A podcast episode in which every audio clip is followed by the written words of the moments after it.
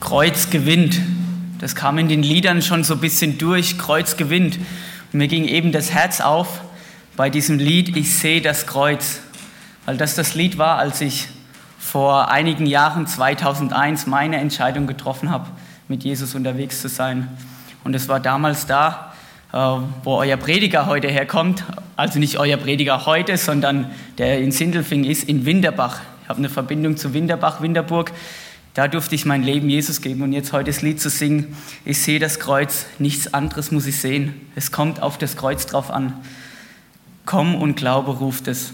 Und ich wünsche mir, dass das heute noch passiert, dass Jesus heute auch noch in unseren Alltag wird, wirkt, dass er zum Glauben ruft. Früher war alles besser. Früher war doch alles besser. Der ein oder andere lacht und schmunzelt. Früher war alles besser. Jetzt bin ich nicht so alt, aber ich habe das auch schon gebraucht. Ja, früher war alles besser, auch so ein bisschen, um unsere Teens manchmal aufzuziehen. Aber früher war alles besser. Da hat die Eiskugel nur noch 70 Pfennig gekostet. Eine gute Eiskugel. Vielleicht die Älteren sagen, auch 70 Pfennig, das war ja noch teuer, 50. Heute ein Euro, ein Euro 20. Aber ich kann mich noch erinnern, als ich Teenager war, da konnte man für 70 Mark, ja, so alt bin ich auch schon, 70 Mark den ganzen Tag Kart fahren. Also so diese Go-Karts auf eine Kartbahn für 70 Mark den ganzen Tag unbegrenzt Kart fahren. Ein Traum für einen Jungen, der äh, motorisierte Geräte liebt. Früher war alles besser, da hatten wir noch nicht so den Leistungsdruck. Früher war alles besser, da hatten Dinge noch Qualität. Der Fußball war noch aus Leder. Früher war alles besser. Vielleicht auch unsere Kinder waren nicht so verweichlicht. Da sind sie noch in den Wald gegangen. Da gab es noch keine Abenteuerspielplätze. Früher war alles besser. Vielleicht haben auch früher die Ehen länger gehalten und die Jugend hatte noch Respekt. Früher war alles besser. Laut einer Umfrage vom CDF wollen 54 Prozent aller Deutschen lieber in der Vergangenheit leben als in der Zukunft. Interessant, über die Hälfte, 54 Prozent. Und auch wenn wir in die internationale Politik schauen, da sehen wir so ein bisschen eine Sehnsucht nach dem Früheren. Und man könnte auch sagen, früher war alles besser. Es ist jetzt schon ein bisschen länger her, dass der Brexit beschlossen ist, aber Sie sagen damit, vor der EU war alles besser und darum gehen wir aus der EU raus. Unser ähm, unser amerikanischer Präsident, der hat damit geworben, Make America Great Again. Macht Amerika groß oder großartig wieder. Und es zeigt auch hin, früher war alles besser, da wollen wir wieder hin.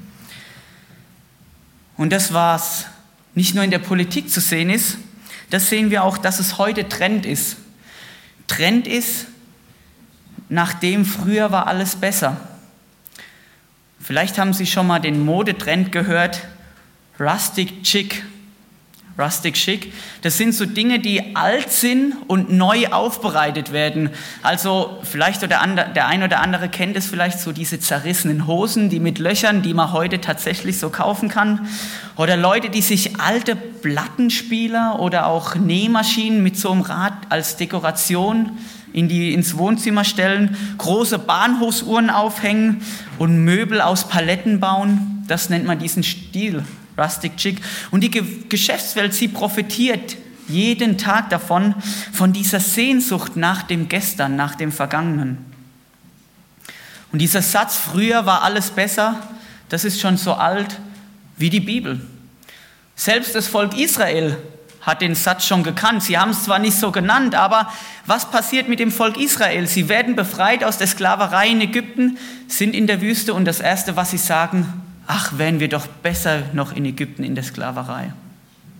Früher war alles besser, das kennen wir auch von der Bibel. Und es liegt daran, dass wir Menschen im Nachhinein meinen, die Erlebnisse, die wir früher erlebt haben, sind viel interessanter als das, was wir heute leben, erleben. Und zum anderen vergessen wir das Schlechte und wir können uns zum Teil nur noch an das Positive, an das Gute erinnern. Und wir behalten das Gute in Erinnerung und darum folgt diese logische Konsequenz, dass wir oft sagen, früher ist alles besser. weil wir uns mehr an das Gute als an das Schlechte erinnern. Die Bibel, in dem Hebräerbrief, worum es heute gehen soll, die macht deutlich, dass heute mit Christus, durch das Werk Christus, alles besser ist. Es ist in den Liedern schon ein bisschen durchgeklungen, aber ich möchte drei Punkte euch heute mitgeben, was durch Christus und durch das Werk Christus besser geworden ist. Und ich lese aus Hebräer 7, die Verse 23 bis 27. Unter dem Aspekt Christus, der bessere hohe Priester. Hebräer 7, 23 bis 27. Nach der alten Ordnung gab es eine lange Reihe von Priestern. Einer folgte auf den anderen, weil sie alle durch den Tod daran gehindert wurden, in dem Amt zu bleiben. Jesus aber lebt für immer, weshalb sein Priestertum auch unvergänglich ist.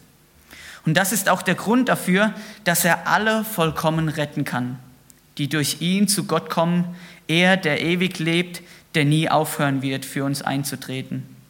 Ein solcher hoher Priester war genau das, was wir nötig hatten. Einer, der durch und durch heilig und ohne jede Sünde ist und an dem Gott nichts auszusetzen hat. Einer, der sich grundlegend von uns sündigen Menschen unterscheidet und dessen Platz hoch über dem höchsten Himmel ist.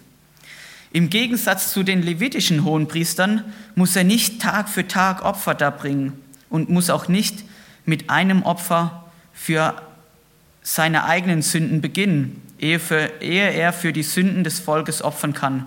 Nein, Jesus hat nur einmal ein Opfer dargebracht, nämlich sich selbst. Und dieses Opfer gilt für immer.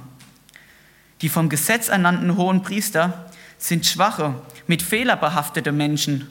Doch der, den Gott durch einen Eid zum hohen Priester eingesetzt hat, ist sein eigener Sohn ein für immer und ewig vollkommener Priester.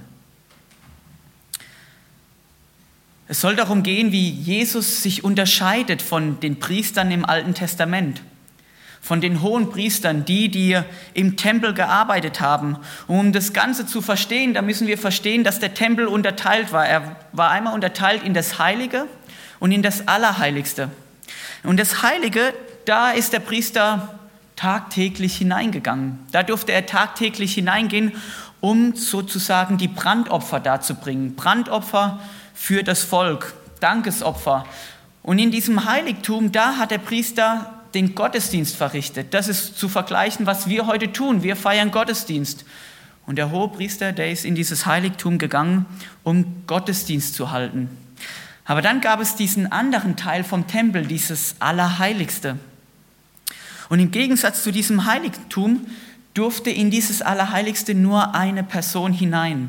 Und das war dieser hohe Priester, der von dem Stamm von den, Le von den Leviten war. Und dieser hohe Priester durfte da aber nicht immer rein, wann er wollte, sondern nur ein einziges Mal im Jahr. Und das war an diesem großen Versöhnungstag. Es gab einen großen Versöhnungstag für das Volk Israel, an dem der hohe Priester in dieses Allerheiligste hineingegangen ist, um ein Opfer zu bringen, ein Versöhnungsopfer. Dieses Opfer, das die Sünden des ganzen Volkes auf sich nimmt. Und dieses Opfer wurde einmal im Jahr dargebracht. Und der Priester, das war ein Mensch, der ausgesondert war von dem Volk Israel, von dem Stamm Levi. Aber sie waren ganz normale Menschen.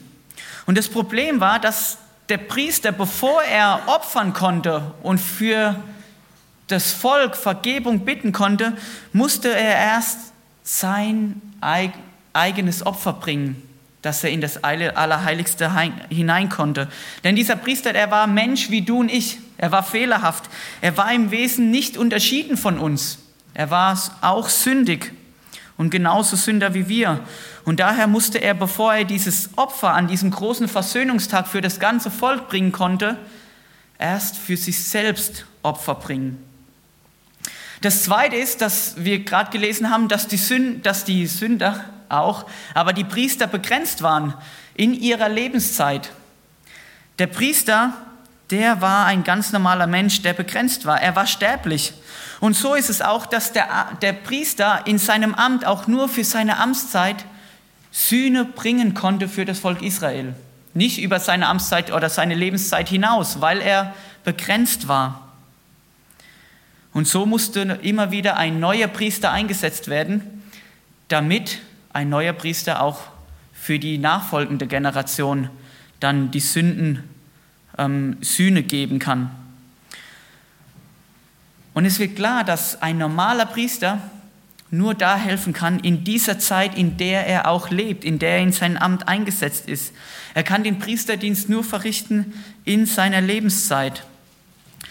Und trotzdem in diesem ganzen Opferbringen sehen wir trotzdem Gottes Gnade. In diesem Punkt, dass er den sündigen Menschen benutzt und gebraucht als Mittler zwischen dem Volk Israel und Gott zu sein.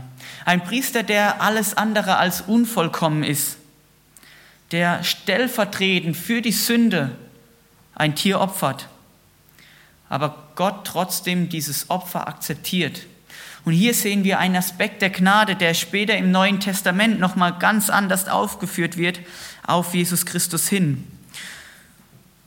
Und der Unterschied, den die Priester haben zu Jesus Christus. Jesus Christus der, hier heißt es, komplett ohne Fehler ist, der ganz anders ist in seinem Wesen wie wir Menschen, der nicht sündig ist, der ohne Fehler ist, an dem Gott gefallen hat. Und der Unterschied ist, dass Jesus Christus, wenn er Opfer bringt, das Opfer gebracht hat, nicht erst für sich opfern musste, wie es im Alten Testament die hohen Priester machen mussten, sondern dass er in das Heiligtum oder dass er das Heiligtum ist, dass er nicht erst für sich selbst opfern muss. Und wir lesen, dass er heilig ist, dass er ohne Schuld ist, dass er sich grundlegend von uns unterscheidet, weil Gott an ihm nichts auszusetzen hat. Und der dritte Punkt, den Christus unterscheidet als den hohen Priester, er ist ein Priester auf Ewigkeit. Wir lesen in der Bibel, dass Jesus das Alpha und Omega ist, der Anfang und das Ende.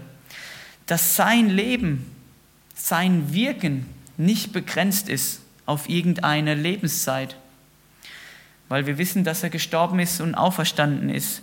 Und das macht den Unterschied, dass Jesus Christus nicht nur die retten kann, ein hoher Priester ist, der die retten kann, die zu seiner Zeit gelebt hatten, dann wären wir ganz schön arm dran, sondern dass er ein hoher Priester ist, der auch heute noch Menschen mit Gott versöhnen kann, dass er eintreten kann für die Menschen, für die, die ihren Glauben an ihn aussprechen. Und ich durfte einmal in einem Besuch einem Altenheim dabei sein. Und wir haben einen alten Mann besucht, der diese Wahrheit nicht glauben konnte dass Gott auch heute noch für ihn und seine Sünden eintreten kann. Und wir haben dieses Lied gesungen, er liebt uns so sehr, ja, er liebt uns. In Englisch heißt es, He loves us, oh, how he loves us. Und als wir dieses Lied gesungen haben, dieser 80-jährige Mann, kommen ihm die Tränen und er kann sich nicht mehr halten. Und er ist total entsetzt und sagt, nein, ich kann es nicht glauben, dass Christus für all das, was ich in meinem Leben fabriziert habe, gestorben ist und das auf sich nimmt. Ich bin zu schlecht, meine Sünde ist zu groß. Und das bedeutet, Jesus Christus, dieser hohe Priester in diesem Bibeltext, da heißt es, dass er alle Sünde auf sich nimmt. Das bedeutet, dass keine Sünde zu schwer ist, dass keine Sünde zu viel ist für ihn. Und ich komme immer wieder in Staunen, was für ein genialer hoher Priester das ist, der uns alles vergibt, wo kein Rest mehr da ist. Das Allerheiligste im Alten Testament, das war getrennt durch einen Vorhang, um Gottes Heiligkeit abzuschirmen. Man könnte sagen, es war ein Abstandshalter, so dass der Mensch Gott nicht zu nahe kommt, um einmal Gott zu schützen und seine Heiligkeit, weil er vollkommen heilig ist aber auch um den Mensch zu schützen, dass der Mensch nicht aus Versehen Gott zu nahe kommt und wegen seiner Sünde sterben muss. Und es heißt am Tod, am Kreuzestod Christi, da ist dieser Vorhang zerrissen, von unten nach oben und der Weg ist frei. Mit Jesus Christus als den hohen Priester, da haben wir freien Zugang zu Gott. Wir können Gemeinschaft haben als Kinder Gottes mit Gott, ohne einen menschlichen Mittler. Denn in Jesus Christus, da begegnen wir auch Gott. Und das zeigt, dass dieser Opferdienst damals schon ein Hinweis war, um Gemeinschaft mit Gott zu haben.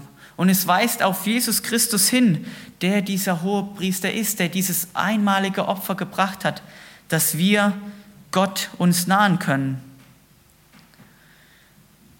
Der Unterschied zur menschlichen Priesterschaft ist, was dem menschlichen Priester unmöglich war, Gott nahe zu kommen.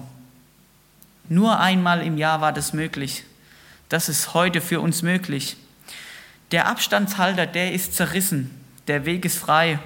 Christus als hoher Priester, er macht den Weg freigängig für uns. Und das gilt für alle. Nicht nur für den hohen Priester, der damals Zugang hatte, sondern für uns alle. Und das geschieht, weil Christus sich uns vorstellt. Und das im wahrsten Sinne des Wortes. Er stellt sich uns vor, so dass Gott nicht mehr unsere Sünden sieht, sondern die Gerechtigkeit Jesu. Und er stellt sich uns vor, dass wenn Gott uns ansieht, wir nicht wegen unserer Sünde vernichtet werden, sondern Gottes Gerechtigkeit uns zählt. Und auch dann, wenn wir vor Gott kommen, weil Jesus Christus sich uns vorstellt, bleibt Gottes Heiligkeit vollkommen unberührt. Was ist unsere Aufgabe dabei? Uns als immer wieder hinter Gott, unter das Kreuz zu stellen, Jesus Christus anzunehmen als diesen hohen Priester. Der zweite Punkt, Christus, das bessere Opfer. Aus Hebräer 10, 1, Vers 5, da heißt es, das Gesetz lässt also nur ein Schattenbild der künftigen Güter erkennen, nicht der wahren Gestalt. Mit seinem Jahr für Jahr dargebrachten und immer wieder gleichen Opfer kann es die, die vor Gott treten, niemals völlig von der Schuld befreien. So steht es im Alten Testament. Wenn es anders wäre, warum hätte man dann Jahr für Jahr immer wieder die Opfer dargebracht? Warum hätte man nicht aufgehört zu opfern? Denn der Opfernde wäre ja mit dem einzigen Opfern für immer rein und seine Sünden, Sünde würden sein Gewissen nicht länger belasten. Tatsache ist jedoch, dass der Mensch durch die Opfer alljährlich wieder neu an ihre Sünden erinnert werden. Das Blut von Stürnen und Böcken ist eben nicht imstande, Sünden wegzunehmen. Darum hat Christus, als er in die Welt kam, gesagt, Opfer und Gaben willst du nicht, stattdessen hast du mir einen Leib gegeben. Es ist klar, seit dem Sündenfall, da brauchen wir einen Stellvertreter für unsere Sünden. Denn der Sünde Lohn, das ist der Tod, so lesen wir das in Römer 6. Und die Sünde, sie bringt dem Tod. Und wenn es nicht uns Menschen ist, dann war es im Alten Testament eines Tieres. Und darum hat Gott den Priester im Alten Testament berufen, um Tieropfer darzubringen, ein Stellvertreter, um die Sünden der Menschen zu begleichen, um die Sünden des Menschen zu entlasten. Und das ist damals so gefolgt, das kann man nachlesen in 3. Mose 16, dass der Priester einen Bock hergeholt hat, einen Bock, auf ihm die Hand abgelegt hat und die Sünden des Volkes Israel übertragen hat. Und dieser Bock wurde dann in die, in die Wüste gesandt. Und daher kommt dieser Name Sündenbock. Und diese Sünden, die auf den Bock gelegt wurden, wurden in die Wüste getragen, in ein abgeschiedenes Land. Und dieses, dieses, dieses Ritual wurde immer wieder jedes Jahr neu fabriziert, um die Sünden hinwegzutragen. Aber hier heißt es, dass diese Sünden hinweggetragen wurden, aber nicht bereinigt wurden. Es war nicht ausreichend, es war nicht genügend, um die Menschen komplett von ihrer Sünde zu erlösen. Es hat sie frei gemacht. Es hat den Zorn erstmal abgewandt. Es hat die Sünde abgewandt, aber nicht den Zorn bereinigt. So rum, Entschuldigung. Es hat die Sünde bereinigt, aber nicht den Zorn Gottes abgewandt. Und der, Gottes, der Zorn Gottes, das sehen wir, der hat sich aufgestaut und der ist wiedergekommen an der Sinnflut. Da ist der Zorn Gottes einmal entbrannt, an dem er alle Menschen vernichtet hat. In Römer 3, Vers 25, da heißt es, in Christus hat Gott vor den Augen aller Welt zum Sühneopfer für unsere Schuld gemacht durch sein Blut, das er vergossen hat. Und durch den Glauben kommt es uns zugute. Damit hat Gott unter Beweis gestellt, dass er gerecht gehandelt hatte, als er die bis dahin begangenen Verfehlungen der Menschen ungestraft hielt. Wenn er Nachsicht übte, geschah dies im Hinblick auf das Sühneopfer Jesus Christus. Wir sehen, dass Christus der neue Stellvertreter ist, dass er den Zorn nicht nur aufhebt, sondern dass er ihn von uns Menschen abwendet. Der Zorn, der auf uns liegt, auf die Menschen, auf den Sünden, denen die Menschen getan haben, er ist nicht mehr auf uns, sondern er ist abgewendet auf Christus. Es ist nicht einfach nur aufgeschoben. Und am Kreuz, da sehen wir, wie alle Heftigkeit von Gottes Zorn auf Jesus Christus liegt. Und es heißt sogar, dass dieser Zorn von Anbeginn der Zeit, vom Alten Testament, der die Sühneopfer, die Tieropfer aufgespart wurde und dort am Kreuz auf Jesus Christus entbrannt ist. Und somit ist Christus das bessere Opfer, weil es nicht nur die Sünde vergibt, sondern auch den Zorn von uns Menschen auf uns nimmt. Und hier heißt es, denn mit diesem einen Opfer hat er alle, die sich von ihm heiligen lassen, völlig und immer von ihrer Schuld befreit. Es bedeutet dieses Opfer, das ein für allemal geschehen ist. Einmal für alles. Es gibt keinen Rest mehr. Es ist nichts mehr übrig. Und das Tolle ist doch dabei, und wir kennen das alle, dass Sünde uns immer wieder versucht zurückzuziehen, du hast doch Sünde, du bist nicht so gut. Und Sünde versucht uns immer wieder vorzuhalten, wie schlecht wir doch sind, dass wir doch gar nicht vor Gott kommen können.